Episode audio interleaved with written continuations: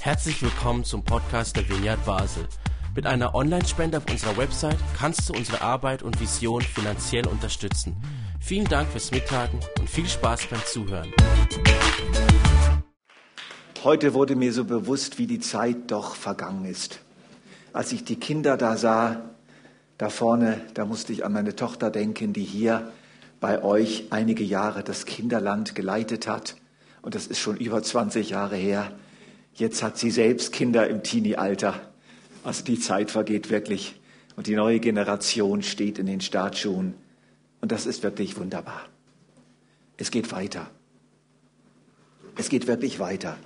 Aber die Gefahr ist eben trotz allem, dass es immer wieder vorkommt, dass es abflaut, dass wir Gott vergessen, dass er unbedeutend und unwichtig wird. Und diese Botschaft hat sich mir einfach stark aufs Herz gelegt. Und diese Botschaft hat eine Vorgeschichte. Ich beschäftige mich zurzeit mit dem Propheten Amos. Der Löwe brüllt. Er vergleicht Gott mit einem Löwen, der brüllt und die Weiden vertrocknen. Und es ist furchtbar, es ist zum Erschrecken, aber er hat auch Grund zum Brüllen, weil Amos seinen Finger auf ganz wunde Punkte legt in der damaligen Gesellschaft des Nordreiches. Schreiende Ungerechtigkeit, Ausbeutung der Armen, Unterdrückung, Hurerei, gewaltige Paläste werden gebaut, auf Kosten eines großen Teils der Bevölkerung. Und der Löwe brüllt dagegen an. Ich habe mich so damit beschäftigt im Rahmen eines größeren Projektes, dessen Teil ich werden durfte in der letzten Zeit. Ich bin jetzt wieder Teammitglied eines Teams von jungen Theologen, die zusammen eine App entwickeln, Feed Yourself, ernähre dich selbst, eine Kleingruppen-App, in der Kleingruppen die Möglichkeit haben, mit digitaler Hilfe einen ganzen Abend zu gestalten, ohne aber selbst dabei entmündigt zu werden. Es wird nur ganz wenig vorgekaut, es werden Impulse gegeben. Und ich würde mich sehr freuen, wenn der eine oder andere am Grand Opening 1. September mal sich diese App runterlädt. Feed Yourself, so heißt die, bei Apple und im Play Store erhältlich. Schaut's euch mal an, schnuppert mal hinein. Es ist eine Entwicklung von vielen, vielen, vielen Stunden Arbeit. Also das fordert mich, mein kleiner Teil fordert mich bereits sehr stark. Es lohnt sich. Und wir haben dann, ich habe dann so gedacht, ich mache jetzt mal mit einigen Männern, mit denen ich mich regelmäßig treffe, mache ich mal stille Zeit so über das erste Kapitel, was einem da so entgegenkommt. Und dann hatte ich tatsächlich ein Problem. Und das Problem war, ist eigentlich ein schönes Problem, das betrifft uns nicht. Wir sind an einem so anderen Punkt in unserer Gesellschaft. Bei uns läuft sozial tatsächlich sehr viel gut und ihr seid sowieso eine sehr soziale Gemeinde. Aber wie kann man Amos übertragen? Wenn jetzt dieser Amos käme zu uns und zu uns sprechen würde, was würde er sagen? Ich habe wirklich gerungen mit dieser Frage, weil es für mich wichtig ist, immer wieder die Bibel zu befragen. Okay, was heißt das für uns heute? Und wir haben gemeinsam gebetet und diese Not auch Gott geklagt. Herr, wir würden gerne von dir auch heute für unsere Situation eine Botschaft bekommen. Was sagst du uns? Und dann las jemand ein Wort aus dem fünften Buch Mose vor, wenn ihr satt werdet und es euch gut geht, vergesst mich nicht.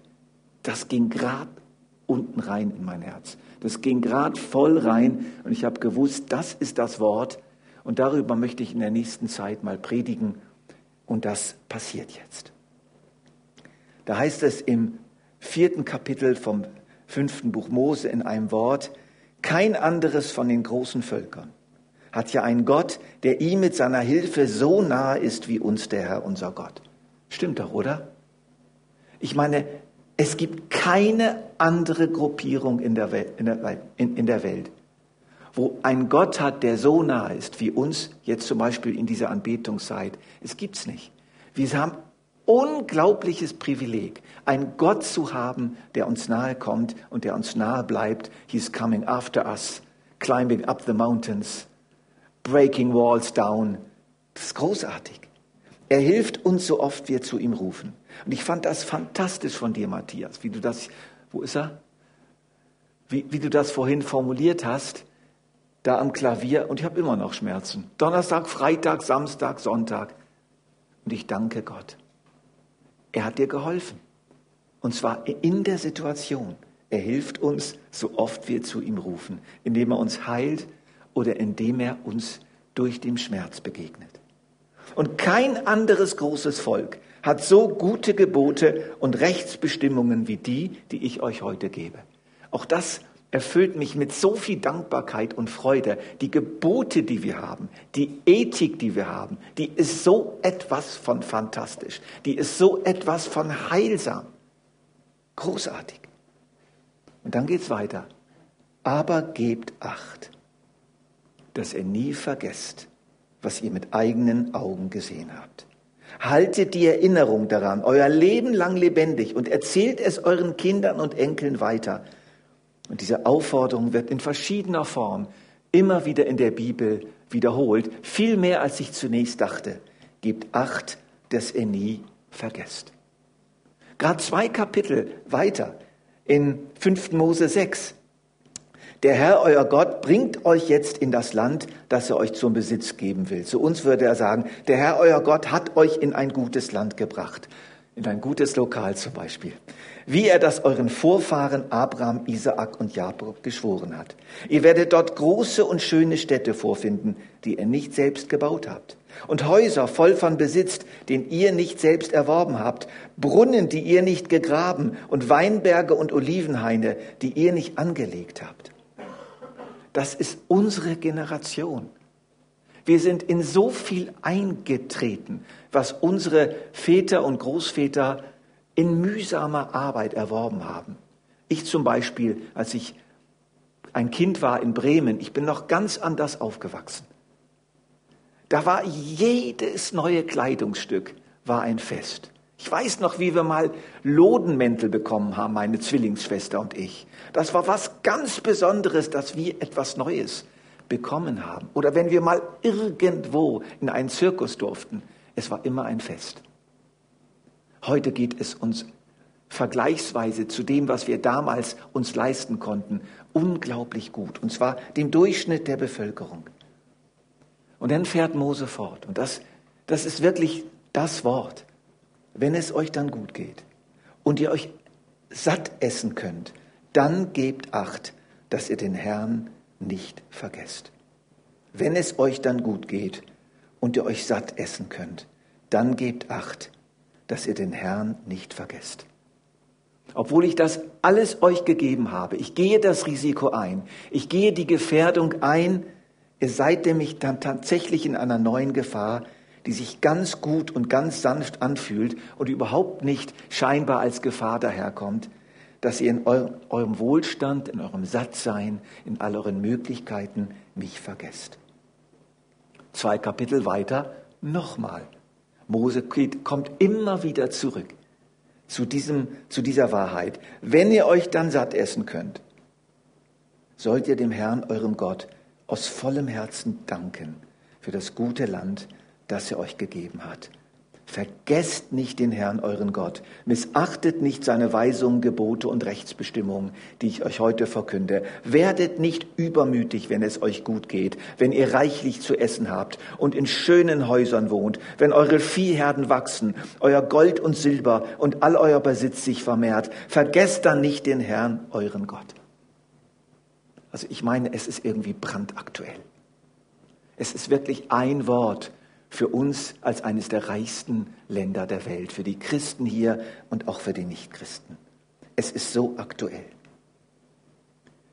Und dann später im fünften Buch Mose kommt Mose noch einmal drauf zurück und diesmal nicht als Aufforderung, sondern als tragische, schmerzende Prophezeiung eine Prophezeiung, die einem wirklich nahe geht.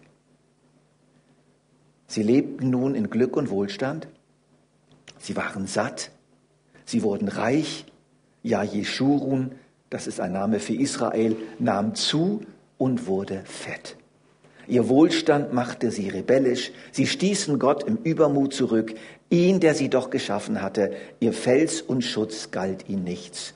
Den starken Felsen, ihn, der euch gezeugt hat, den Gott, aus dem ihr allesamt geboren seid, habt ihr verraten, habt ihr ganz vergessen. So kündigt das Mose an und es ist dann auch so passiert. Genauso im verheißenen Land, im Land, wo Milch und Honig floss, in dem Land, wo Gott richtig frei geräumt hat für die Israeliten. Und sie haben ihn vergessen. Es ging ihnen zu gut.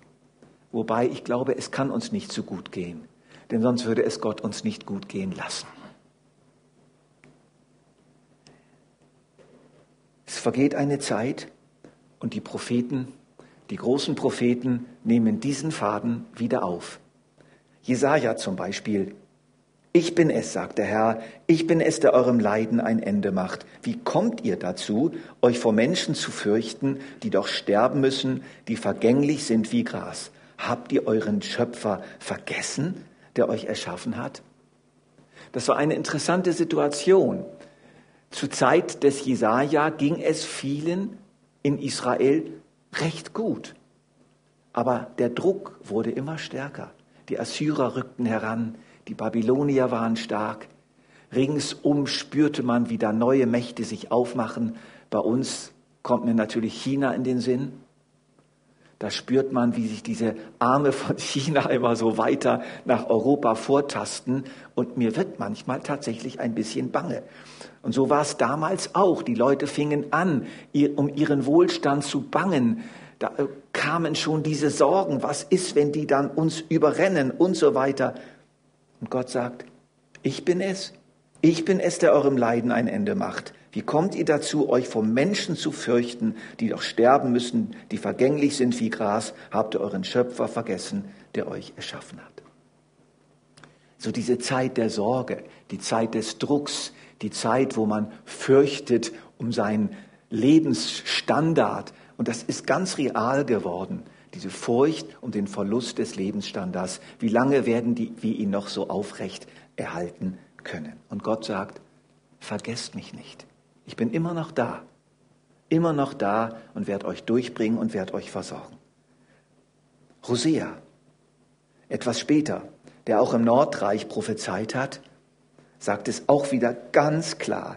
Israel hat den Gott vergessen, dem es sein Dasein verdankt.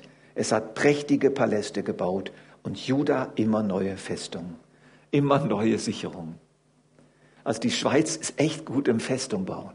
Wir haben unsere Sozialsysteme so befestigt und die erste Säule, dann die zweite und die dritte und möglichst noch eine vierte. Und, und, und. Festungen sind das. Aber wir spüren gut, wie sie brüchig werden. Prächtige Wohnungen, prächtige Parkanlagen, prächtige Ferien, prächtige Bankkonten im Verhältnis zum großen Teil der Weltbevölkerung, prä prächtige technische Geräte zur Erleichterung des Lebens, prächtiges Gesundheitssystem und so weiter und so fort. Das ist alles sehr, sehr prächtig. Und darin liegt gar nichts Schlimmes. Solange das alles nicht auf Kosten der Armen finanziert wird, und es liegt nichts Schlimmes darin, dass es uns gut geht, aber es liegt eine Gefahr darin. Und dieser, dieser Gefahr ist Israel erlegen. Es hat sein Gott vergessen. Jeremia, der ja dann noch später äh, als Prophet unterwegs war, wie Jesaja im sechsten Jahrhundert, im siebten Jahrhundert vor Christus, kurz vor die, bevor die Babylonier kamen, sagt es so: mein Volk aber hat mich vergessen. Es opfert Göttern, die keine sind. Von ihnen verführt, begann es auf seinem Weg zu stolpern, ja seinen Weg zu verlassen und in die Irre zu gehen. Mein Volk aber hat mich vergessen, es opfert Göttern, die keine sind. Ich übersetze das mal so. Es hängt sich an Dinge, die nicht Gott sind und die ihn auf die Seite schieben. Das Volk wird in Gefangenschaft geführt und Hesekiel, der dem gefangenen Volk in Babylon die Worte Gottes übermittelt hat, greift wieder diesen Faden auf. Weil du mich vergessen und mir den Rücken gekehrt hast, musst du nun die Folgen deiner Untreue und deines schamlosen Treibens tragen. Das sage ich, der Herr, der mächtige Gott. Wir merken also, wie gut bezeugt diese Anweisung Gottes ist. Vergesst mich nicht. Das ist einfach ein Thema in der Schrift. Ich habe selbst nicht gewusst, wie häufig das so klar in der Bibel steht. Vergesst mich nicht. Und Petrus, den wir alle gut kennen, der hat ja auch mal Gott total vergessen. Der hätte nie gedacht, dass ihm das passiert, dass er Jesus völlig vergessen, ver, vergessen könnte in dieser dreimaligen Verleugnung. Er hat einfach vergessen, was Jesus ihm bedeutete, vergessen, was Jesus ihm gesagt hatte. Für ihn galt jetzt nur noch eins, ich muss hier irgendwie in der Situation überleben und hat Gottes Weisung vergessen. Und deswegen ist Petrus auch der, der weiß, was er sagt wenn er jetzt in seinem zweiten Brief auch wieder uns auffordert, uns ermahnt, uns zu erinnern an die Worte Gottes und sie nicht zu vergessen. Er schreibt, in seiner Güte hat er uns auch die größten und kostbarsten Zusagen gegeben. Das ist unser Reichtum. Reichtum an Worten. Reichtum an Zuwendung Gottes. Gestützt auf sie könnt ihr dem Verderben entfliehen, den diese Welt aufgrund ihrer Begierden ausgeliefert ist, und könnt Anteil an seiner göttlichen Natur bekommen. Darum setzt alles daran, dass zu eurem Glauben Charakterfestigkeit hinzukommt und zur Charakterfestigkeit geistliche Erkenntnis. Denn wenn das alles bei euch vorhanden ist und ständig zunimmt, wird euer Glaube nicht untätig und nicht unfruchtbar bleiben und ihr werdet Jesus Christus, unseren Herrn, immer besser kennenlernen. Doch wer das alles nicht hat, der ist so kurzsichtig, dass er wie ein Blinder im Dunkeln umhertappt. Ein solcher Mensch hat vergessen, dass er vom Schmutz seiner früheren Sünden gereinigt wurde. Es ist also tatsächlich möglich, dass man das vergessen kann, was einem passiert ist. Dass man vergessen kann, was Gott persönlich an einem selbst getan hat. Und Petrus weiß das. Und deswegen fährt er fort, daher werde ich euch immer wieder an diese Dinge erinnern. Auch wenn ihr sie bereits kennt und fest auf dem Boden der Wahrheit steht, die euch verkündet wurde. Und ich habe den Eindruck, ihr habt einen ganz guten Stand als Gemeinde. Aber wenn Petrus sich das erlaubt hat, darf ich mir das auch heute Abend erlauben, euch wieder zu erinnern. Vergesst Gott nicht. Ich halte es für richtig, sagte dann weiter, euch das alles ins Gedächtnis zu rufen und euch auf diese Weise immer wieder wach zu rütteln, solange ich noch in meinem jetzigen Körper bin, diesem Zelt, das meine irdische Bleibe ist. Es ist immer wieder ein Anliegen der Schrift. Jesus hat es so formuliert, wacht und betet, dass ihr nicht in Versuchung fallt. Bleibt wach, bleibt dran. Erinnert euch immer wieder an das Wesentliche, an das Entscheidende. Das ist unsere Herausforderung. Wir brauchen Gott nicht mehr in dieser Welt. Ihr habt so, eine so gute Einrichtung und tolle Lieder und Geräte und alles. Es könnte ganz gut eine ganze Weile so laufen ohne Gott, weil die Lieder wären ja noch da, die Musik wäre noch da, die Stühle wären noch da und die Nettigkeit von Michel wäre noch da und seine Freundlichkeit und das Projekt wäre auch noch da. Aber es kann tatsächlich passieren, dass langsam der Geist rausgeht und es wird alles leer, aber es läuft noch alles weiter, weil wir ihn nicht mehr brauchen. Wir haben alles, wir können alles ersetzen. Wir haben die Hölle grün gemacht. Wir haben Sonne und Sterne ersetzt. Wir haben Gott abgeschafft, völlig verdrängt aus der Öffentlichkeit. Gott befindet sich gesellschaftlich gesprochen in Quarantäne. Wir haben ihn in Quarantäne versetzt. Komm mir ja nicht zu nah. Ich möchte nicht von dir infiziert werden. Diese heilige Krankheit will ich auf keinen Fall bekommen. Diese verrückte Christenkrankheit. Bleib mir vom Leib, Gott. Und die fromme Sonderform dieser Ablehnung ist das Vergessen. Er wird uns gleichgültig. Er nimmt immer weiter ab an Wichtigkeit. Er wird zu einer Figur im Regal unseres Lebens, aber er bestimmt uns nicht mehr. Wir haben ihn gezähmt, wir haben ihn unschädlich gemacht, wir haben ihm das Zepter aus der Hand genommen und regieren wieder selbst. Und er darf zwischendurch Ja sagen. Gott wird unwichtig. Er nimmt an Gewicht ab. Und dann kommt die Sorge dazu und verdrängt ihn noch weiter. Bei den einen wird die Sorge zu einem Segen, sie treibt ihn zu Gott zurück. Bei den anderen wird die Sorge zu einem Fluch, sie treiben, sie, sie treiben noch weiter von Gott weg. Gott vergessen bedeutet also, er verliert an Gewicht. Und ein wesentlicher Anstoß dazu ist unsere Sattheit und unser Überfluss und unser gutes Leben, von Gott geschenkt, ganz sicher, aber nicht beantwortet mit Liebe, mit Dankbarkeit und mit der Pflege einer lebendigen Beziehung. Unsere Liebe erkaltet und wird lau. Wir sind satt und vollgestopft von vielen Dingen. Gott hat keinen Platz mehr. Er wird verdrängt. Verdrängt durch die vielen Dinge, verdrängt durch die vielen Aktivitäten, verdrängt durch die, das gute Essen, verdrängt durch Ferien, die vollgepfropft werden mit Erlebnissen. Wir haben ja so viel Adrenalinschübe, so viel Unterhaltung, aber auch so viel Arbeit, so viel Stress, so viel und, und, und, und, und. Wir haben uns an Gott gewöhnt, so an ihn gewöhnt, dass er uns nicht mehr auffällt. Er ist ein Mitläufer geworden. Und auf einmal ist er nicht mehr da und wir haben es nicht mal gemerkt. Am 26.05.2021, also jetzt im Mai, ist Folgendes passiert in Deutschland, in Bayern. Ein 28 Jahre alter Mann war am frühen Sonntagmorgen mit seiner Familie auf dem Weg zurück von Oberbayern nach Nordrhein-Westfalen. Auf einem Parkplatz an der Autobahn A3 nahe der Ausfahrt Pommersfelden im Landkreis Bamberg legte die Familie eine kleine Pause ein.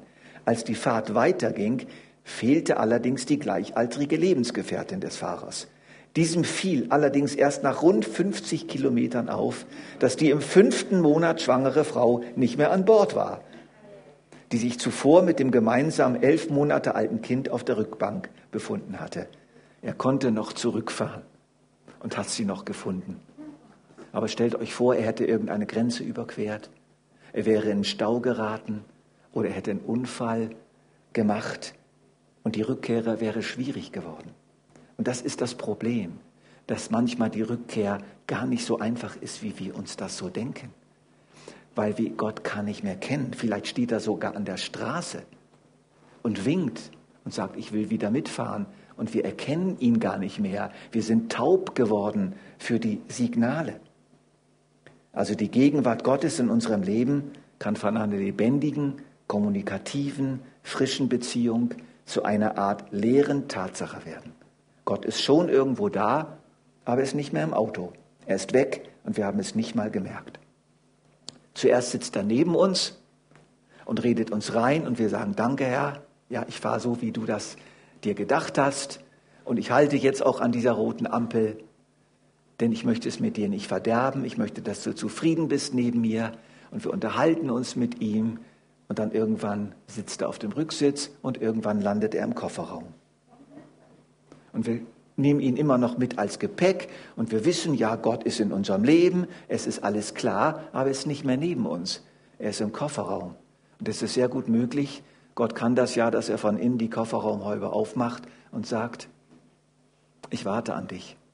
Ich gehe dir voraus, ich bleibe bei dir, aber ich bin nicht mehr in deinem Auto. Ich stehe vor der Tür und klopfe an. Wem sagt Gott das? einer Gemeinde.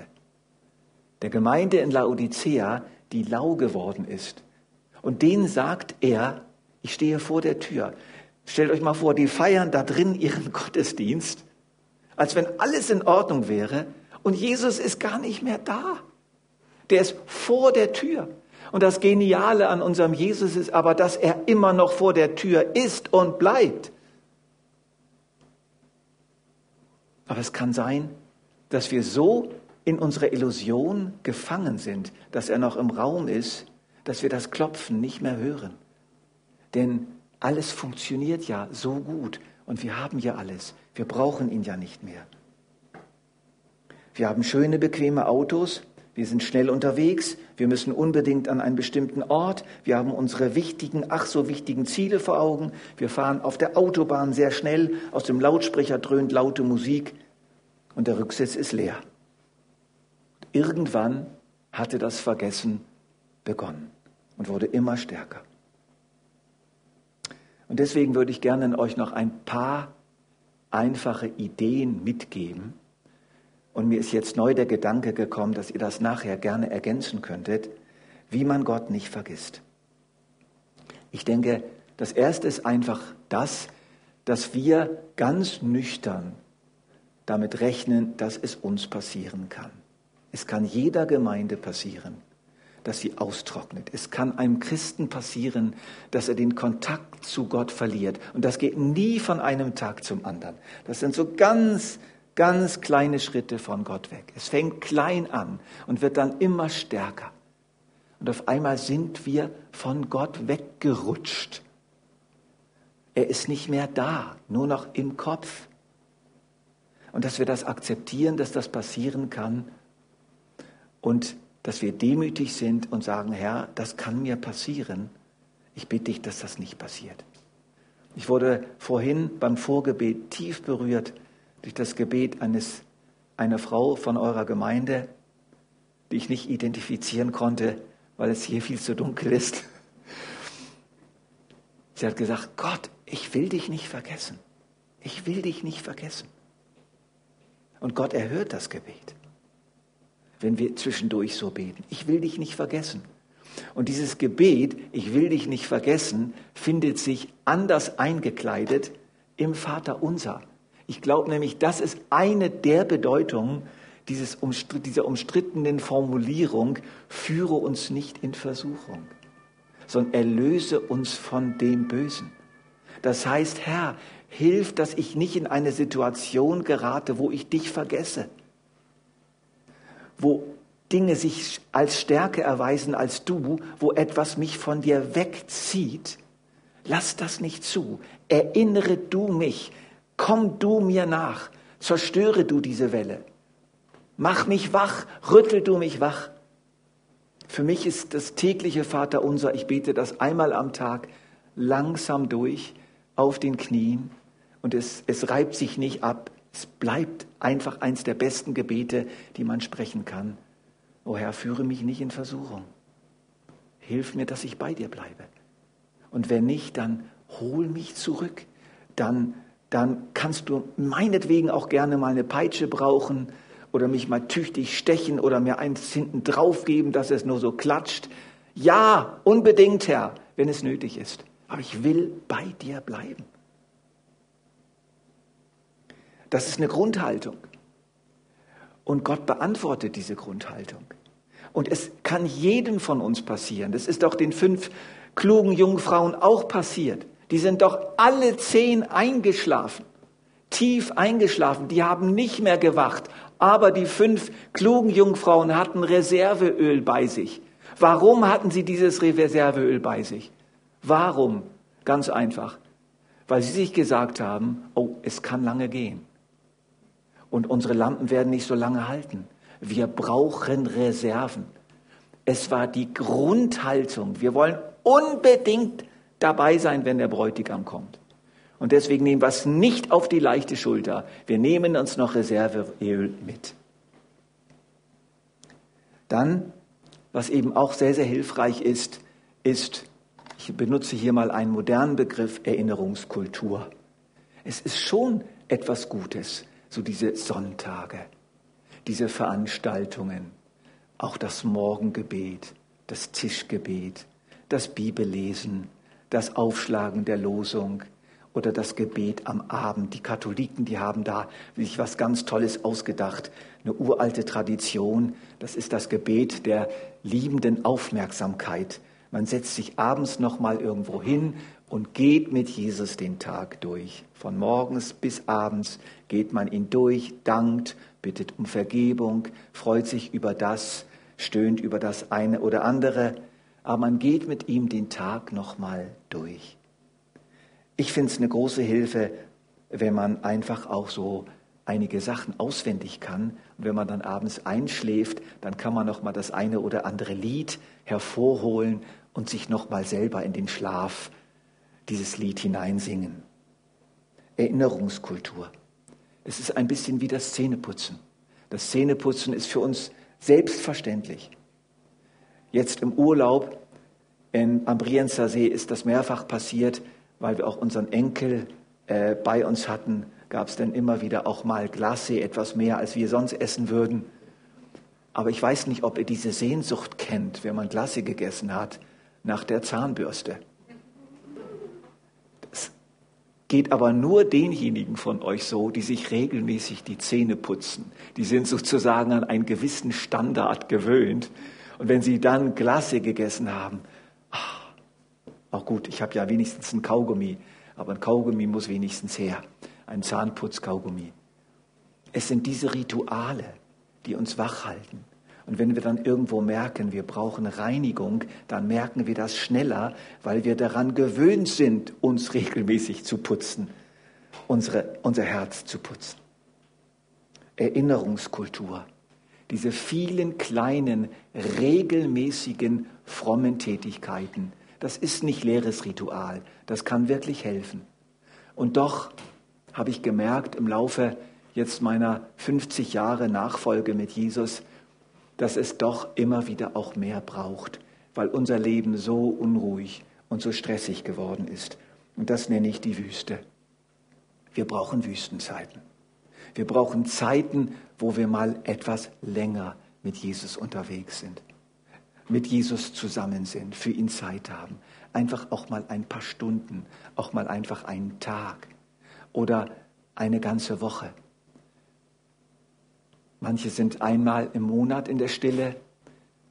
Ich achte darauf, dass ich mindestens mal eine Woche pro Jahr irgendwo weggehe für mich.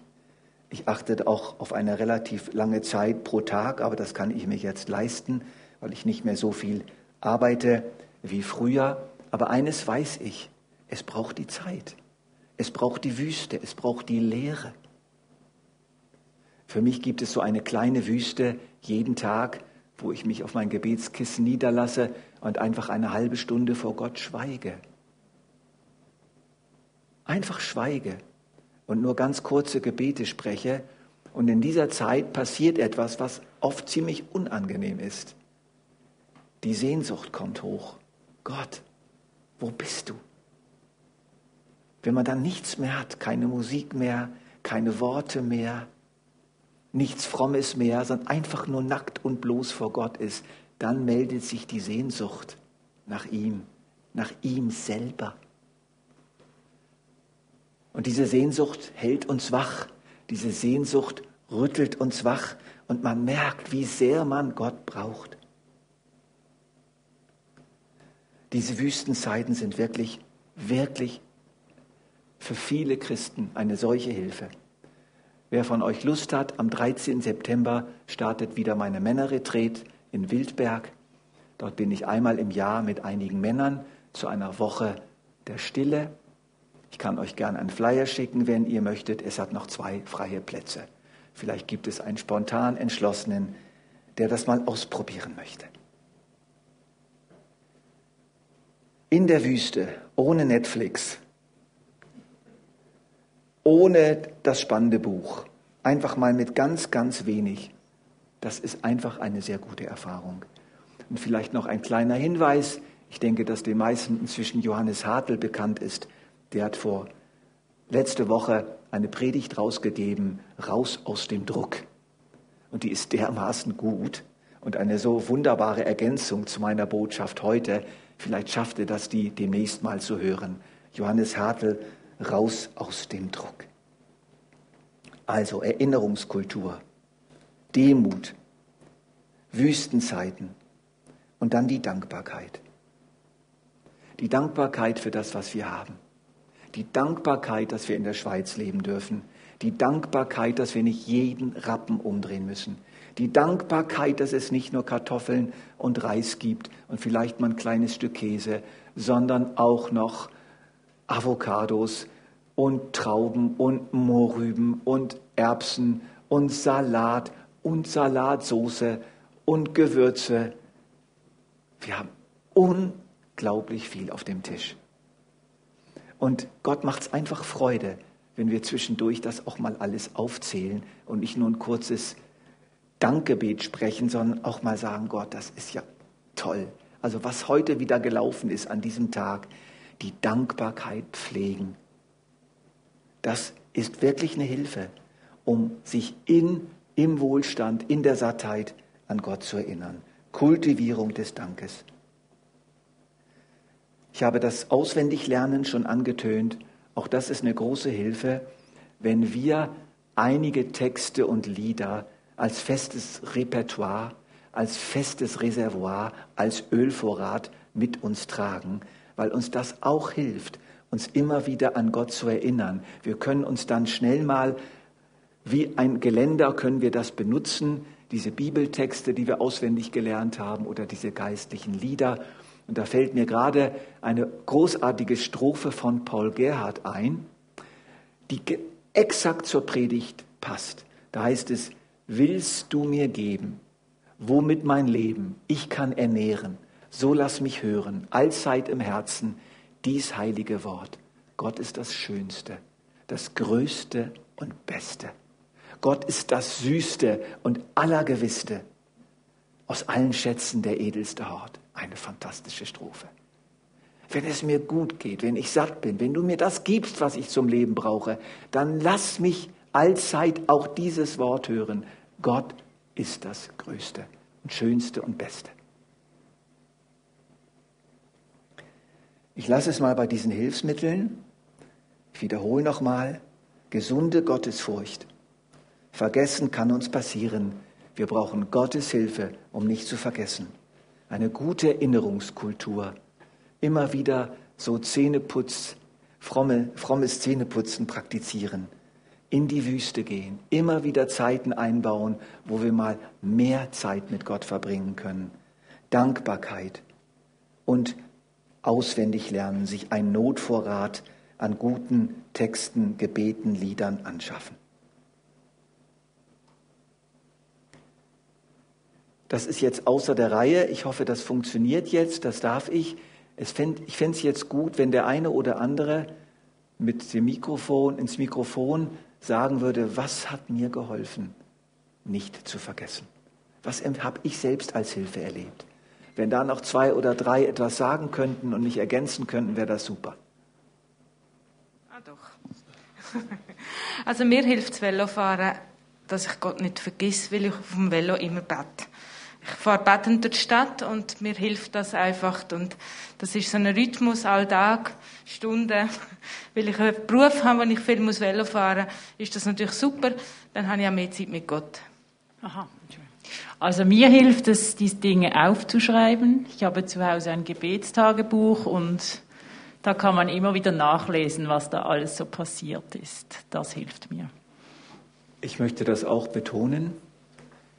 Ein Tagebuch, wo man einfach aufschreibt, wo Gott zu einem geredet hat, was man mit Gott erlebt hat. Und wenn man das in Zeiten der Not und der Vergesslichkeit dann wieder vorholt, erinnert man sich selbst durch die Gedenksteine, die man selbst aufgestellt hat in Form von solchen Notizen.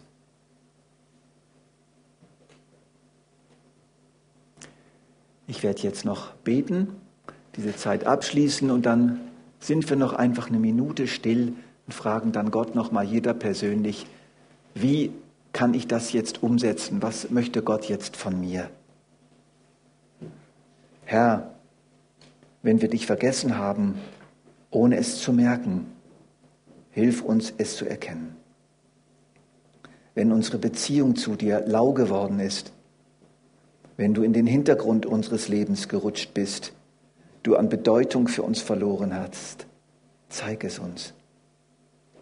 Wenn wir uns zu sehr durch unseren Wohlstand und alle die Möglichkeiten, die er mit sich bringt, ablenken lassen von dir, zeig uns wo und wie. Wenn du uns hineinrufst in eine Wüste, um dort mit uns zu reden, zeig uns wo und hilf uns, unsere Bequemlichkeit, unseren Schlaf, unsere Beschäftigung und unsere Berieselungen zu verlassen. Hilf uns, die Einöde und Langeweile zu ertragen und uns dir auszusetzen.